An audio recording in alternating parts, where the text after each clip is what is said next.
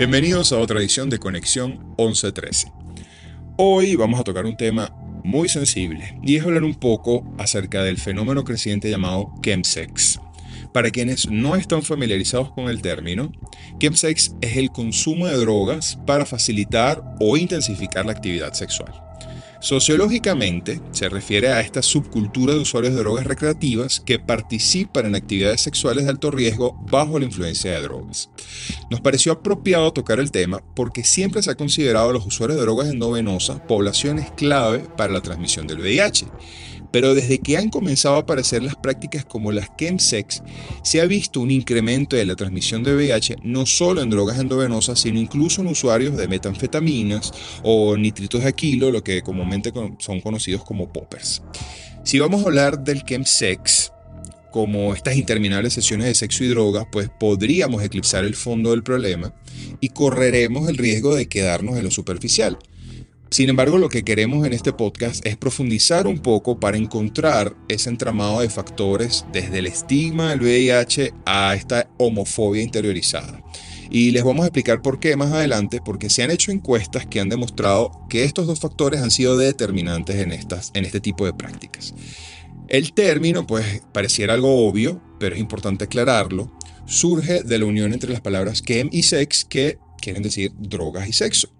Las drogas más usadas, pues metanfetamina, mefedrona, poppers, GHB, eh, GBL, son digamos que las más consumidas, pero también hay personas que han dicho que han consumido éxtasis, ketamina, cocaína.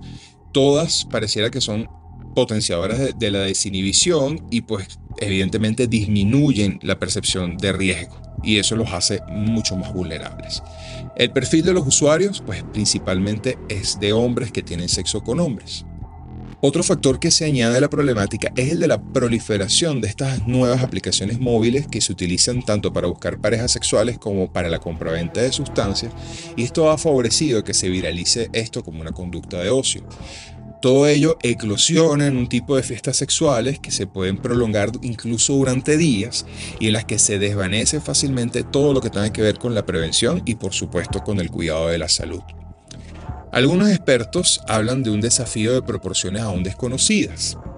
Sabemos que el chemsex es predominantemente urbano, pero es muy difícil conocer su verdadera magnitud porque evidentemente se mueve en los círculos clandestinos por tratarse de sustancias ilegales. Y para obtener una aproximación, pues no queda otra que el de las encuestas. Y es por eso que hoy les voy a hablar de esta, que es muy reciente, es una encuesta española, y es de la EMIS 2017, que es la encuesta europea online entre hombres que tienen sexo con hombres. La encuesta señala que participaron en este, en este estudio 10.652 residentes de España y revelaron que de estos 10.652, 14.1% había practicado chemsex en los últimos 12 meses y 7.6% en las últimas 4 semanas. Sabemos que las aplicaciones proporcionan inmediatez, disponibilidad, accesibilidad a parejas, incluso a drogas, y esto va terminando en una cultura de ocio y cómo esto va, y va permeabilizándose dentro del colectivo gay y de hombres que tienen sexo con hombres pero también se ha detectado un número significativamente alto de pacientes con un historial de abusos, de acosos por su orientación y por supuesto de abusos por su identidad sexual. Entonces es cuando estos investigadores ven que detrás del chemsex hay un entramado de problemas emocionales y de salud mental y les ha llamado la atención que no se trataba de perfiles conflictivos. Estamos hablando de jóvenes de mediana edad, entre 30 y 40 años, incluso con cierto nivel de estudios. Entonces aquí es donde se trata de ver qué los llevaba a adentrarse en esta espiral de consumo autodestructivo. Es así como muchos de los, servicios de infectología o, servicios que trabajan con enfermedades infecciosas alrededor del mundo ven cada vez más infecciones de transmisión sexual, sobre todo debido a la percepción disminuida del riesgo.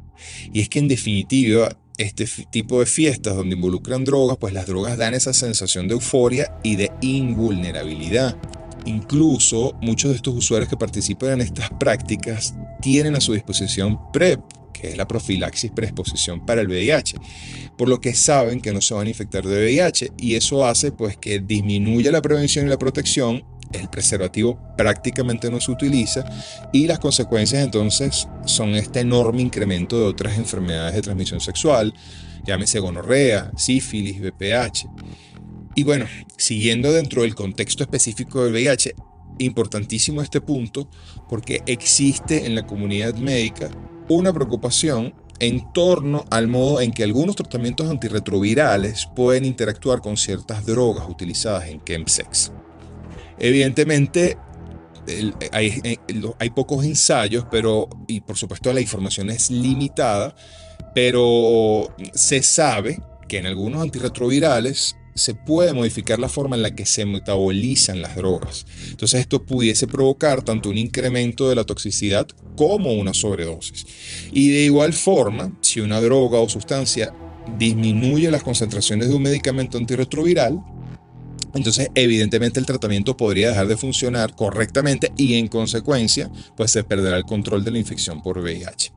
Y adicionalmente, si una droga o sustancia aumenta las concentraciones de un medicamento de VIH, pues lo que vamos a encontrar es un aumento del riesgo de desarrollar efectos secundarios asociados al fármaco. Es decir, la combinación de antirretrovirales y drogas recreativas tienen un sinfín de consecuencias que aún no están completamente establecidas. La otra cosa es que estas drogas recreativas pueden tener una influencia negativa en la adherencia al tratamiento antirretroviral de las personas que viven con VIH, ya sea porque tengan una percepción anormal de la importancia de la medicación, ya sea porque hay una alteración en su patrón de sueño eh, o por la imposibilidad de ingerir al tener problemas con masticar o, o tragar o porque algunos antirretrovirales a los que pudiesen ellos estar adheridos se pueden tomar o se deben tomar con comidas y estas drogas recreativas les reducen el apetito y por ende entonces no comen y no se toman el tratamiento. Entonces pues sabemos que la relación entre estas drogas recreativas y el tratamiento antirretroviral pues definitivamente no es positivo. Pues bien, chemsex sin duda está asociado con sobredosis, suicidio, adicciones, problemas de salud mental, agresiones sexuales, a lo que además hay que sumar el impacto negativo en el rendimiento profesional de las personas que, hagan, que hacen esta práctica y en su vida social y en su vida afectiva. Y el camino está para entender que se trata sin duda de un problema de salud pública que tenemos que atender. Este tema lo seguiremos tocando en nuestros posts, sea a través de videos, podcasts, publicaciones. Sin duda es mucho más amplio de lo que yo les puedo traer hoy y sin duda lo volveremos a comentar en una próxima oportunidad. Coméntame aquí abajo si estás oyendo esto a través de Instagram, si conocías de esta práctica, qué piensas al respecto y dame toda la opinión que quieras. Gracias además por sintonizarnos por todas las plataformas de podcast. Nos escuchamos nuevamente en otra edición de Conexión 1113.